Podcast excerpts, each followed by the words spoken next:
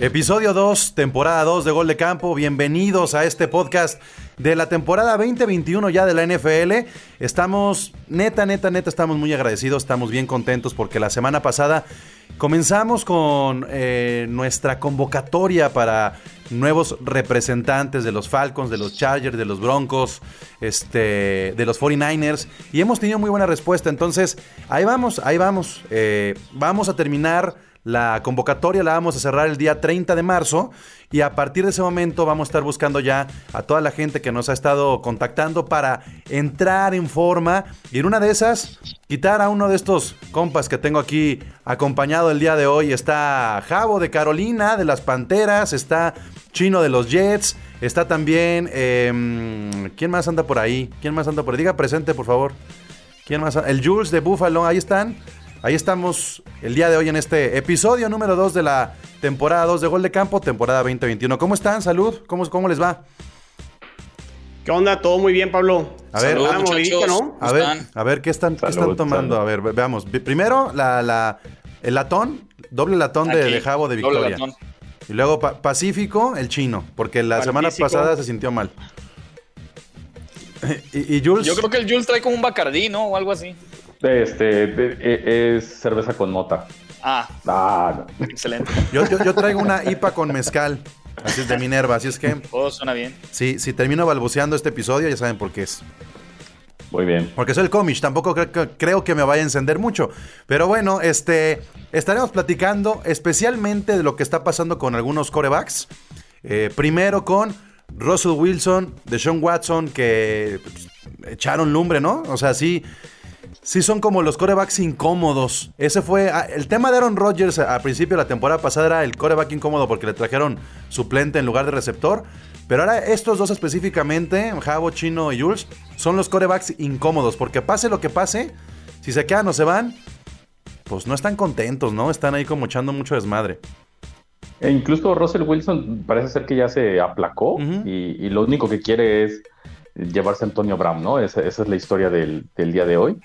Y, como que nada más se metió a, generar polémica para ver si qué es lo que darían por él. ¿Quién quería dar las perlas por ese morenazo de fuego? Sí, porque Chicago se atrevió, ¿no? A, dar este, algo bastante bueno.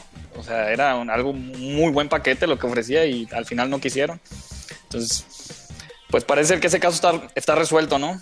Bueno. Que al final, que al final, nomás rápido con, con Seattle, a ver si ellos no se arrepienten, porque como dices, Pablo, igual está uno, o sea, al final de cuentas va a estar contento o discontento, en este caso Russell Wilson, y a ver si no se arrepienten de no haber aceptado esa oferta de Chicago, que fueron tres primeras rondas y una tercera y no sé cuántos jugadores. Al final tener un jugador a disgusto pudiera también salirle eh, mal a, Seattle. Y, vamos a hablar justamente de eso, ¿Qué conviene más, tener un quarterback élite, pero que cobra un chingo, o irte con algo más medianón, que te dé más armas, que te, que te pueda eh, jugar un poco más al espacio salarial. Y en la segunda parte del podcast hablaremos sobre todo de los equipos que requieren un coreback. ¿Y qué va a pasar con estos equipos? ¿Se van a ir ya seguros al draft? Si se van a, si van a hacer algún trade, si, si por ahí hay algún pez todavía que, puedan pescar. Y, el, más tranquilo aquí, pues el Jules, que, que, que aunque le va a los Bills, tiene un coreback ya franquicia, mi Jules. Estás puro muy humo, tranquilo. Puro humo, no, no, no tengo uno, tengo dos. Se quebra el siguiente año. Ay, no, no, no, no, también, ¿no? Ya, ya, ya tengo, a Mitch Trubisky lo, lo, vamos a elevar para después poderlo tradear a mitad de la temporada. Sí te creo, ¿eh? Somos unos visionarios. Es un buen backup, ¿eh? Es buenísimo, es buenísimo. como coreback 2 creo que fue es muy buena apuesta por parte de Bills. Pues ahí está, entonces, producción. Arrancamos gol de campo, por favor. La NFL vive aquí. La comunidad más grande de fanáticos con representantes de todos los equipos. Somos Gol de Campo. Pues ahí está entonces el título del episodio del día de hoy. El desmadre, el desmadre de firmar a un coreback. Así lo hemos titulado. Neta, neta, neta. Eh, se pueden traer receptores, se pueden traer defensivos, se pueden traer corredores. Pero cuando se trata de un coreback, hay un sabor especial. O sea, no es sencillo. Está el ego, están los números, está el espacio salarial, está el, primer contrato ya después de que terminan de ser rookies y la opción del quinto año, están las armas que tiene un coreback y entonces pensar si vale la pena tener un coreback franquicia o hay que alargarlo, está el tener que foguearlo. Es decir, tener también un coreback que sea los primeros picks del draft y tener que aguantarlo un año, a pesar de que es un gran talento. Están las lesiones. Entonces, hay tanto, hay tanto alrededor de la posición que es una, porque receptores hay tres, porque las cerradas hay dos, hay tres, porque corredores puede haber dos o tres, porque corners también, porque el safety hay varios, porque el pass rusher hay dos. O sea, pero coreback hay uno, muchachos. Entonces, es muy complejo firmar a un coreback. ¿Cómo han sentido ustedes los contratos inicialmente, antes de hablar de Russell Wilson y hablar de Deshaun Watson? ¿Cómo han sentido los contratos en este offseason? Porque yo creo que Tom Brady vino a hacer un desmadre. Porque dice, con su juego, con su contrato y con el Super Bowl, que cualquiera puede estar en cualquier equipo y si le ponen un, un, un buen este, roster, pues puede estar campeonando, ¿no? Comish, pero ahí se te regresa porque ¿cómo te sientes tú con Stafford regresando ahí a, a Los Ángeles? Ahí quítate la, la playera de Comish. Es, es, un desmadre, es un desmadre lo de los corebacks, uh -huh. pero siempre es un sistema. Y la verdad es que el chino no me podrá dejar mentir. Por eso Mark Sánchez llegó a dos finales de conferencia, porque era un sistema lo que, lo que se vivía. Y, y cuando le apuestan todas las canicas, en este caso, el, el más Drew Brees, eh, pues no pudo volver a regresar. O sea, sí les, les dio su Super Bowl, pero no, no pudo llegar ni siquiera a un juego de campeonato, este, o creo que nada más uno, porque pues todo el dinero se lo, disculpen la expresión, se lo chupó. Pues, todo el dinero se lo chupaba, ¿eh? Uh -huh, sí, sí, sí.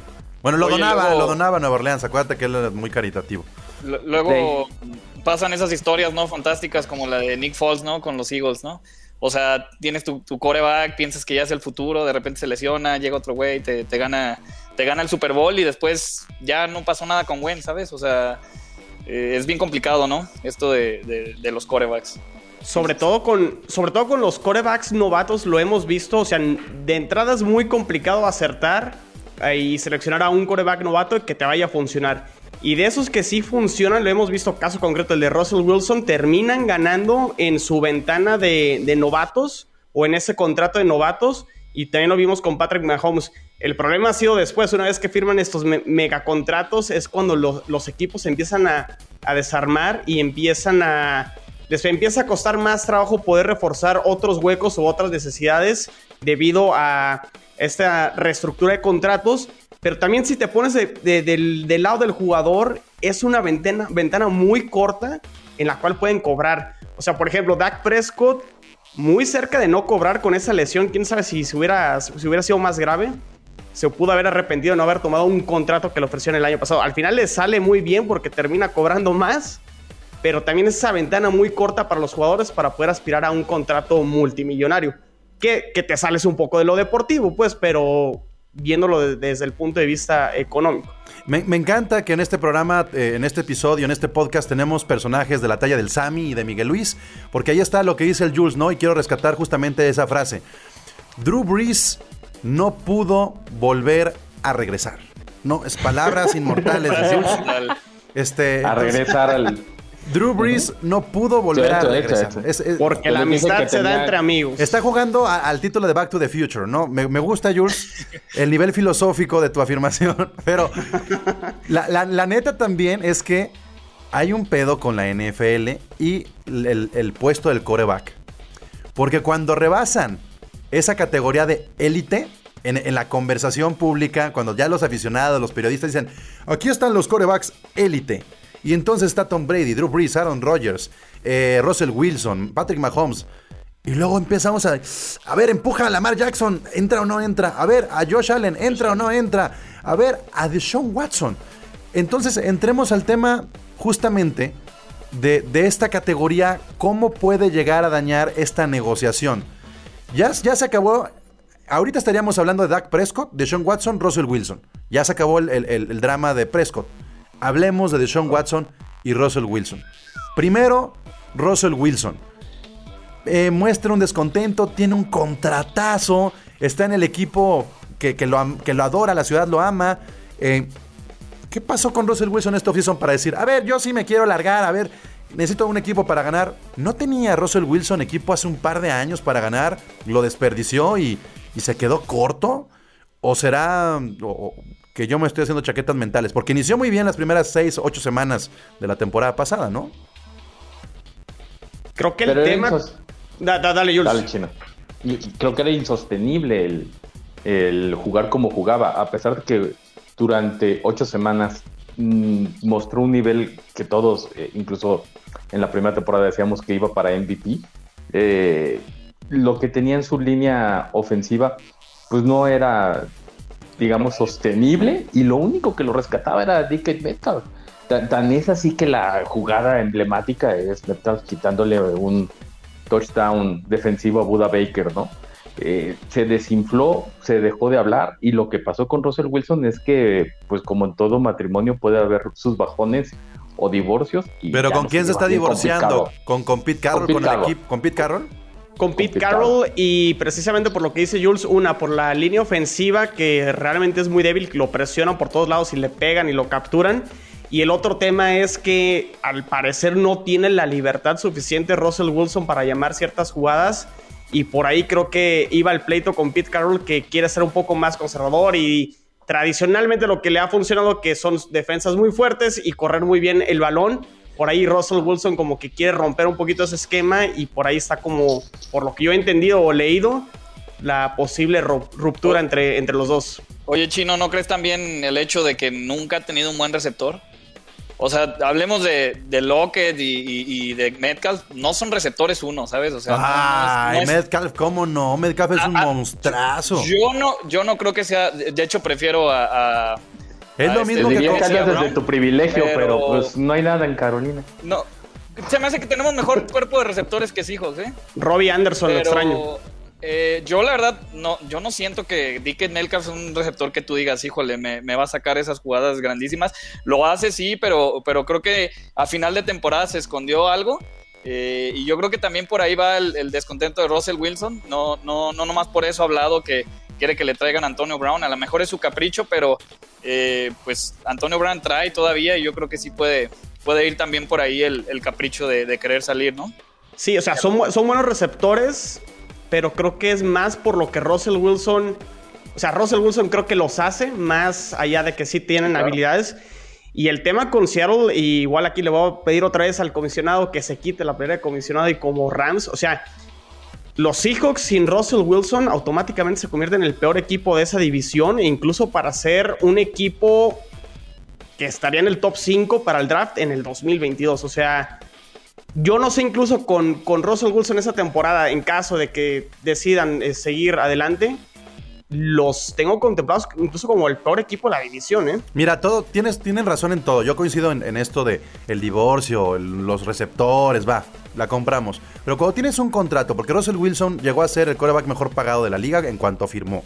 Cuando tienes un contrato así, es muy fácil pedir salir y pedir un trade, porque ya te van a respetar tu contrato y vas a seguir ganando la lana. A mí lo que se me hace injusto es que en ese momento hayas firmado un contrato tan jugoso, sacrificando entonces el poder de tener tus receptores, tus corredores, tu línea ofensiva. Y a veces se le olvida eso a los, a corebacks. Tu contrato va a afectar a todo el equipo. Y es lo que pasó con Tom Brady al final con los Patriotas. Tenía un contrato tan bajo, era el coreback número 9 mejor pagado de la liga. Este, creo que ganaba por ahí de 14, 16 millones de dólares por año. Y entonces pudieron armar un equipo que le alcanzara a tener un último Super Bowl. Dice Chino, Seattle sin Wilson es top 5 para el draft 2022. ¿Sí? Sí, Fuertes o sea, desde plano, o sea, eh, eh, tanto, tanto, tanto, tanto pesa Wilson. O sea, entonces sí merece lo que cobra y podría ser campeón con cualquier otro equipo. Es que regresando a lo que está diciendo Jules y Javo, ¿qué han hecho ahorita en el off-season para reforzar o cubrir los hoyos que tienen o tuvieron en el 2021? O sea, creo que nada. Pues, pues no. Entonces, sí, y eh, quítale- quítale- quítale a. Russell Wilson. Con ese contrato, ¿cómo? No, y además no tienen picks de primera ronda ni este año ni el que sigue. Por eso, pero. de, de hecho, son, son los que tienen tres picks en todo el draft, ¿no? Seattle. Si, Sí. si- si no, si no mal recuerdo, con, con las comunicaciones de la NFL, Seattle solamente tiene tres picks en este año. O Sí, sea, porque los Jets se quedaron con la uno, ¿no? Tienen, los Jets tienen los picks de primera ronda de este año de Seattle y el del año que entra. Ay, le salió muy caro, ¿no? O sea, el trade. ¿Qué- qué- De Jamal fue un ¿no? robo de Jets a Seattle. Sí, no, no, está, está Te carísimo. veo la cara de felicidad de Chino con ese. Bueno, No, pa- pa- pasemos al caso de Deshaun Watson, que ya es como a hablar de, de- ¿qué les gusta? Dennis Rodman, este, hablar No, de, pues fir- o sea, firma con Min Machine, ¿no? ¿firma qué? Con Min Machine, ¿no? Pues sí, o sea, el, el problema de Deshaun Watson ya no es deportivo. Es, es, es, este, la cantidad de demandas que tiene. Estábamos en 14 el día de hoy.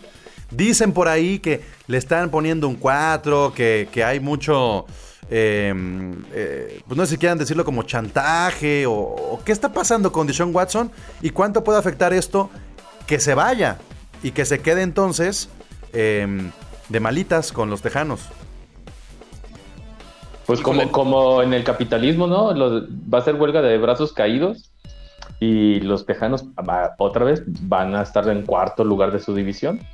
La verdad es que ya, ya sin la defensa que tenían sin JJ Watt, Y, y más que la defensa es como el icono de la, de la franquicia, ¿no? Y, y la salida de J.J. Watt tiene que ver también con este. O sea, desde el, desde el discurso de Watt, de jueguen es porque están cobrando y dejen de quejarse, se notó que ya estaba fracturado, ¿no, Jules? Totalmente. Y, y creo que lo que pasa con Watson es, yo, yo no quiero saber nada de una franquicia que no me ha respaldado en los 3, 4 años que llevo en la, en la liga y lo que quiero es salir, pero hay un montón de humo. La verdad es que yo ni creo tanto lo de las demandas. Es más, no es creer. No le entiendo. No, no, no entiendo por qué ahorita, o sea, por qué no el año pasado. ¿Y por qué tanto? Por- no? por- ajá, o sea, que iban perdiendo y dijo, pues deja y me agarro a, a esta y otra y otra. A ver, tengo entendido que la NFL, si estás bajo algún proceso, te pueden suspender. La NFL ya se metió. De hecho, ya, ya está también investigando el asunto. Y entonces, si se mete la NFL, tenemos lo de Ezequiel Elliott, ¿no? Tarde o temprano, dependiendo de lo que pase, puede venir un castigo. Por lo que pasó con Antonio Brown el año pasado. Eh, Yo le puedo aguantar ese año eh, de castigo, si se viene a Carolina. ¿En serio sí? Sin problemas. Sí, fácil. Igual y se viene en Carolina, pero no. Pero lo van a volver a demandar. Lo van a volver a demandar si hace eso, Jules. Este, Pobre de la panterita ahí. Eh, a ver, pero Eh, no, por eso. si lo, a ver, lo- si, si lo queman a Deshaun Watson, eh, ¿creen que se quede o que se vaya de, de los Texans? O sea, si, si, si esto se prolonga más, unos dos, tres meses más, ¿qué va a pasar con Deshaun? ¿Se queda o se va? O sea, si las acusaciones son ciertas, pues incluso pudimos haber visto lo último de Sean Watson en 2020, ¿no? Bienvenido Michael Vick le hace. Ahora, Vente, mijo. sí, sí, sí, sí sería razón para que le, re- le rescindieran el contrato y los Texans se quitan un peso de encima. Pero se acabaron los Texans. No, pues o sea, salen claro. perdiendo porque Claro. ya no consiguen nada, ya no consiguen nada a cambio. Pero el pedo chino es que están pidiendo demasiado. O sea, están pidiendo tanto que el trade no ha llegado. No, el problema es que creo que sí han tenido opciones, más bien no se quieren deshacer de él. O sea, lo que Sí, buscan es, es retenerlo, retenerlo, porque saben que es un coreback pues, que está en su, en su pleno apogeo, que la verdad es muy bueno. eh, es de lo mejor que han dado en los últimos cinco años la NFL como coreback. Yo creo que no se quieren deshacer de él, porque, porque rumores de, de lo que han ofrecido eh, han sido eh, muy buenos. Vu- Vuelvo, al, vuelvo al caso de la mentalidad, Javo. Sí, es de lo mejor en talento. Pero acá, en la cabeza, ya cuando tienes esta. No, no por las demandas, ¿eh? Sino ya el quejarse, hacerlo público, empezar a jugar con sus redes sociales. Pero, no empieza o sea, a ser ya también ya Es como. ¿Sabes qué, Pablo? O sea, también JJ Watt se lo dijo, ¿no? Al final de la temporada se lo dijo, híjole, desperdiciamos tu año. O sea, también debe ser bien frustrante porque el cuate, la neta, tuvo números de MVP el año pasado. Pues es que la babosada Y- de quitar a Hopkins es. No, Uno- inclusive, inclusive sin Hopkins, los números que tuvo, con el equipo que tenía, o sea, es un jugadorazo y, y- y, pues la neta, yo también me pondré así, oye, ¿no? O sea, ves a Tom Brady que le arman equipitos para que gane Super Bowl y entonces dices, o sea, yo, yo también quiero hacer eso, o sea, yo también me enojaría, digo, si estoy trabajando en una empresa donde no valora mi trabajo, yo me saldré de ahí.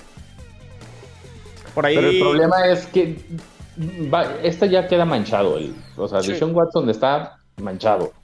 Por, porque parece ser que no es un buen líder, al final de cuentas. O sea, se salió el liderazgo de JJ Watt y el que está quedando no es lo suficientemente potente y adecuado para dirigir al equipo. Y sobre todo porque él mismo dice, no, ya no quiero. Entonces, tú como, como dueño del negocio que mencionas, si, si la empresa no me valora, pues sabes que él te voy a echar tierra y mejor te apesto para todos. Si no eres mío, de nadie. Y, eso es lo que a mí parecer están haciendo. Porque además es de Texas. Y, creo que por eso están estas demandas, porque creo que lo que van a hacer, qué bueno que lo tocaste, Comish, lo de Ezequiel Elliott, lo van a sentar ocho juegos, los otros ocho juegos va a jugar a discontento y el tipo se acabó. Al menos que haga un Antonio Brown. Que le están tendiendo la cama como a la, a la Volpe solo, que es más de una podóloga. A ver, a ver, producción nos dice entonces. Dishon Watson juega la temporada 2021 en Jabo, ¿dónde? En la cárcel. En la cárcel. en la cárcel, no, yo no creo. No, no es cierto. Si no está Karim Hunt, Antonio Brown y o sea, con Adam Sandler. Sí, según, no, no, Según las apuestas, en Carolina. Es el, es el, el que tiene el, momio que paga menos. Dice Jabo, le va a lanzar Aaron Hernández. Oye, no, Jabo. Probablemente. También. No, ya, ya al, cielo, al cielo. Este, Chino, ¿dónde juega? Si llega a haber un trade antes del draft y esto se soluciona antes del draft, yo veo más viable que jueguen los Jets. Porque tienen el pick 2. Ojo, porque tienen el pick 2. O sea, Houston, si hace un trade, tiene que asegurar con qué reemplazar a Deshaun Watson. Chino, y el único pick seguro. Leíste el, secreto. Leíste el secreto y andas decretando. Nomás andas decretando y decretando y decretando. Así. Primero a Trevor Lawrence, Trevor Lawrence, Trevor Lawrence. Ay, no fuimos último lugar. Y ahora es Deshaun Watson, Deshaun Watson, Deshaun Watson. O sea, la oferta de Jets puede ser más atractiva que la de Carolina. Así de fácil. Y tienen más que ofrecer. ¿Y por qué no la han hecho? No, ya la han hecho. No, el, tema es lo que dice Javo. El tema es que lo que dice Javo, que en Houston dice que, no lo van a cambiar. Jules, ¿dónde? Va a terminar las primeras ocho semanas va a jugar Tyler Taylor como titular. Las siguientes ocho semanas va a jugar con los brazos caídos Dishon Watson en los Tejanos. Dishon Watson juega en la semana una para los Tejanos.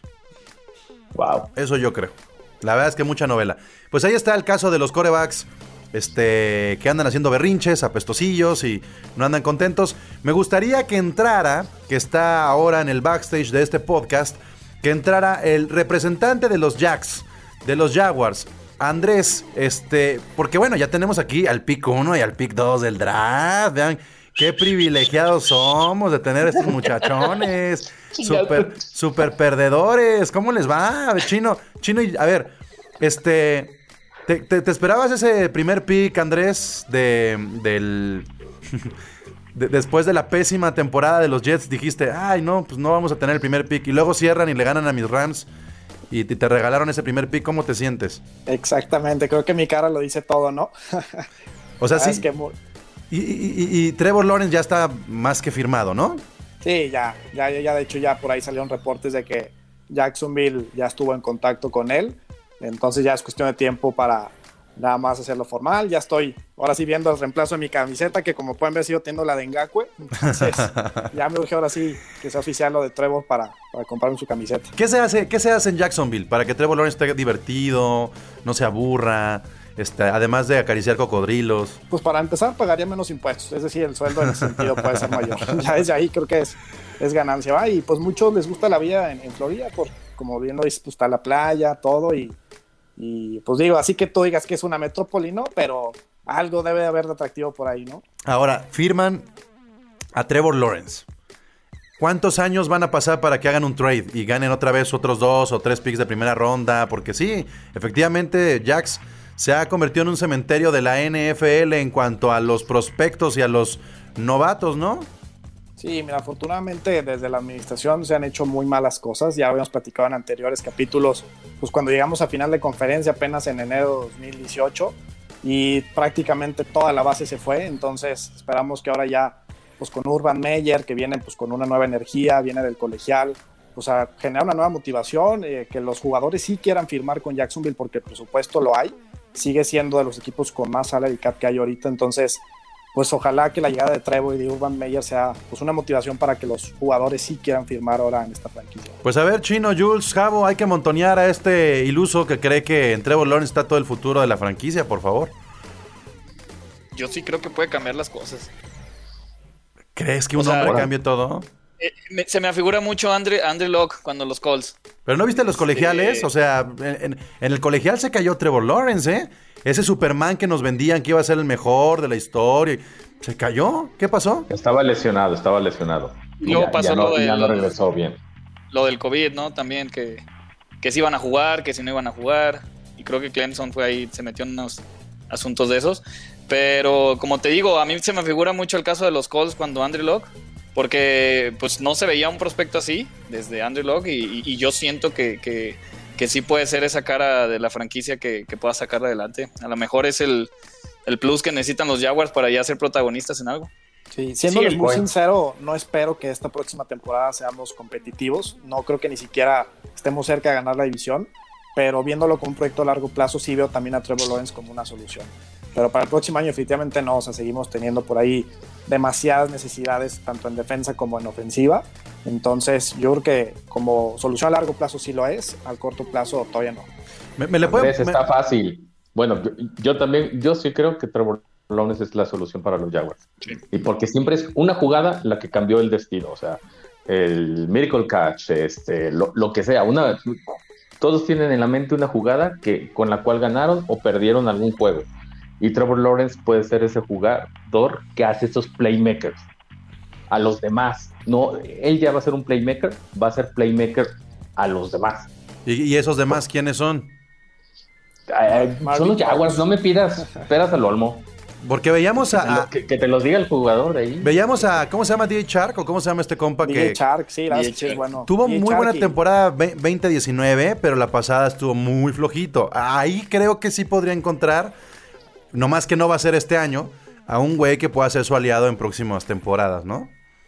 Sí, también tenemos una muy buena arma en, zona de touchdown que es Marvin Jones. Recientemente lo firmamos, creo que todavía tiene algo que ofrecer y pues, yo espero que por ahí, entre esos dos receptores, podamos hacer algo. Vean la cara, vean la cara de Chino. Pónganle por favor la cara al Chino así como roja y que le salga humo por las orejas, porque Es está... que fue tu culpa, Pablo. Bueno, bueno, pues ustedes para qué llegan a, a la Eso, o sea, zona de... por- Los Jets no hicieron nada para ganar ese partido. Los Rams, este. Bueno, luego le ganaron a, a los Browns la siguiente semana. Entonces, de cualquier manera, ya íbamos a perder ese pick. Pero ¿Te arde un poquito, Chino, que esté Andrés hablando también de Trevor Lawrence y que hablemos de una franquicia que pueda explotar esta década? Ya lo superé. Pero sí reconozco que en su momento sí fue como: a ver, toda la temporada va para la basura. Y el único objetivo era el pick número uno. Y que al final se El único cayera hacia el final, este, sí, sí caló, pero creo que también hay buenos prospectos. O sea, Zach Wilson o Justin Fields creo que también pueden ser buenos corebacks. Y a lo mejor nos quedamos con Sam Darnold, yo no sé. O sea, realmente me ha costado mucho trabajo descifrar quién va a ser el coreback titular en la semana 1 cuando arranque la temporada para los Jets. A, a eso quería llegar, a eso quería llegar, porque está muy cantado que Trevor Lawrence va, va a ir a los Jacks. Claro. No que inicie, no que... O sea, yo creo que hasta Minshew va a seguir ahí como vendiendo cheves y todo este tipo de cosas. Eh, al menos las primeras semanas.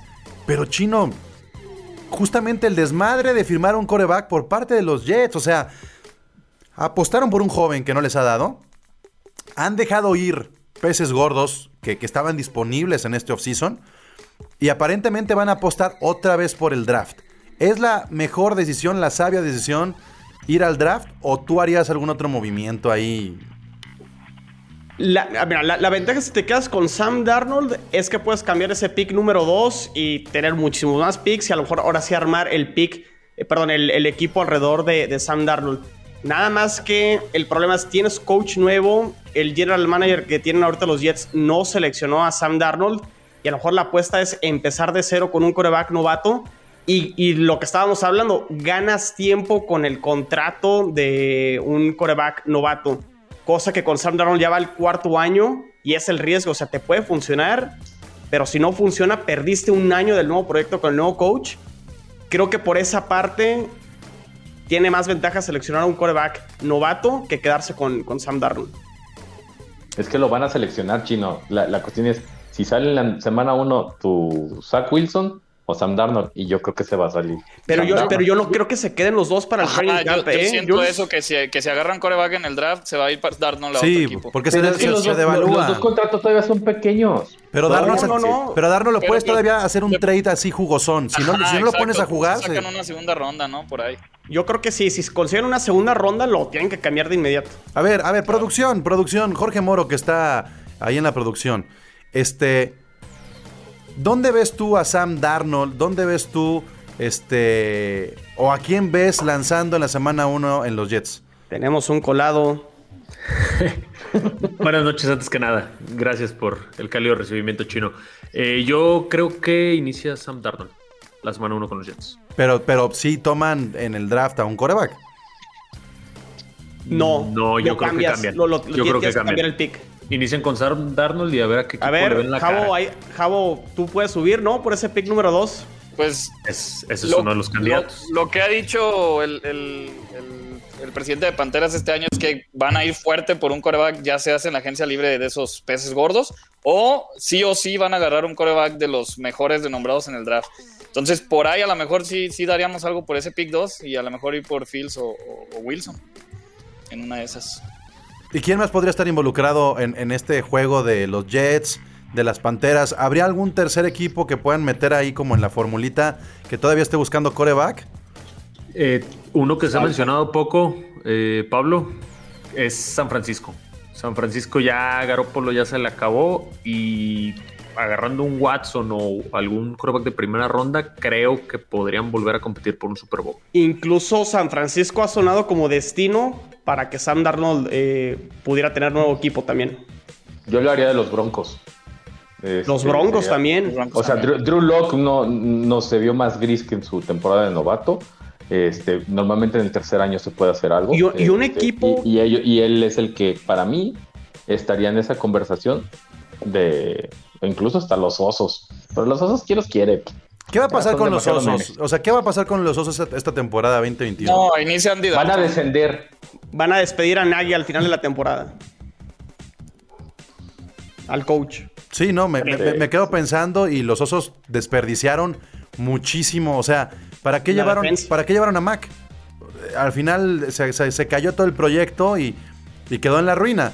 Y este y bueno, lo de Drew Lock, yo no, no sé. Creo, creo que ahí todavía van a esperarse a fracasar otra temporada más para, para echar más fuego la siguiente. Es muy difícil que los pero eh, alcancen. eh, de- igual que de- en los Bills el año pasado, tercer año de, de Josh Allen, y se traen a Eric Fromm, digamos, medianón del college, pero pues también aprender el fuego. Yo creo que los Denver podría ir por algún Yo, coreback para aprenderle el fuego a Drew Lock. el, No, digo, lo que iba a decir yo es que la camada está buena de corebacks este año, ¿eh? sí, O sea, este es el año para seleccionar corebacks. Mínimo ocho prospectos que, que están buenos, entonces, o sea, seguro también pueden por ahí agarrar uno, ¿no? Ahí es, donde ganan, ahí, ahí es donde ganan equipos como los Patriotas, que tienen a un buen backs en, en caso de que Cam Probablemente. Newton, ¿no?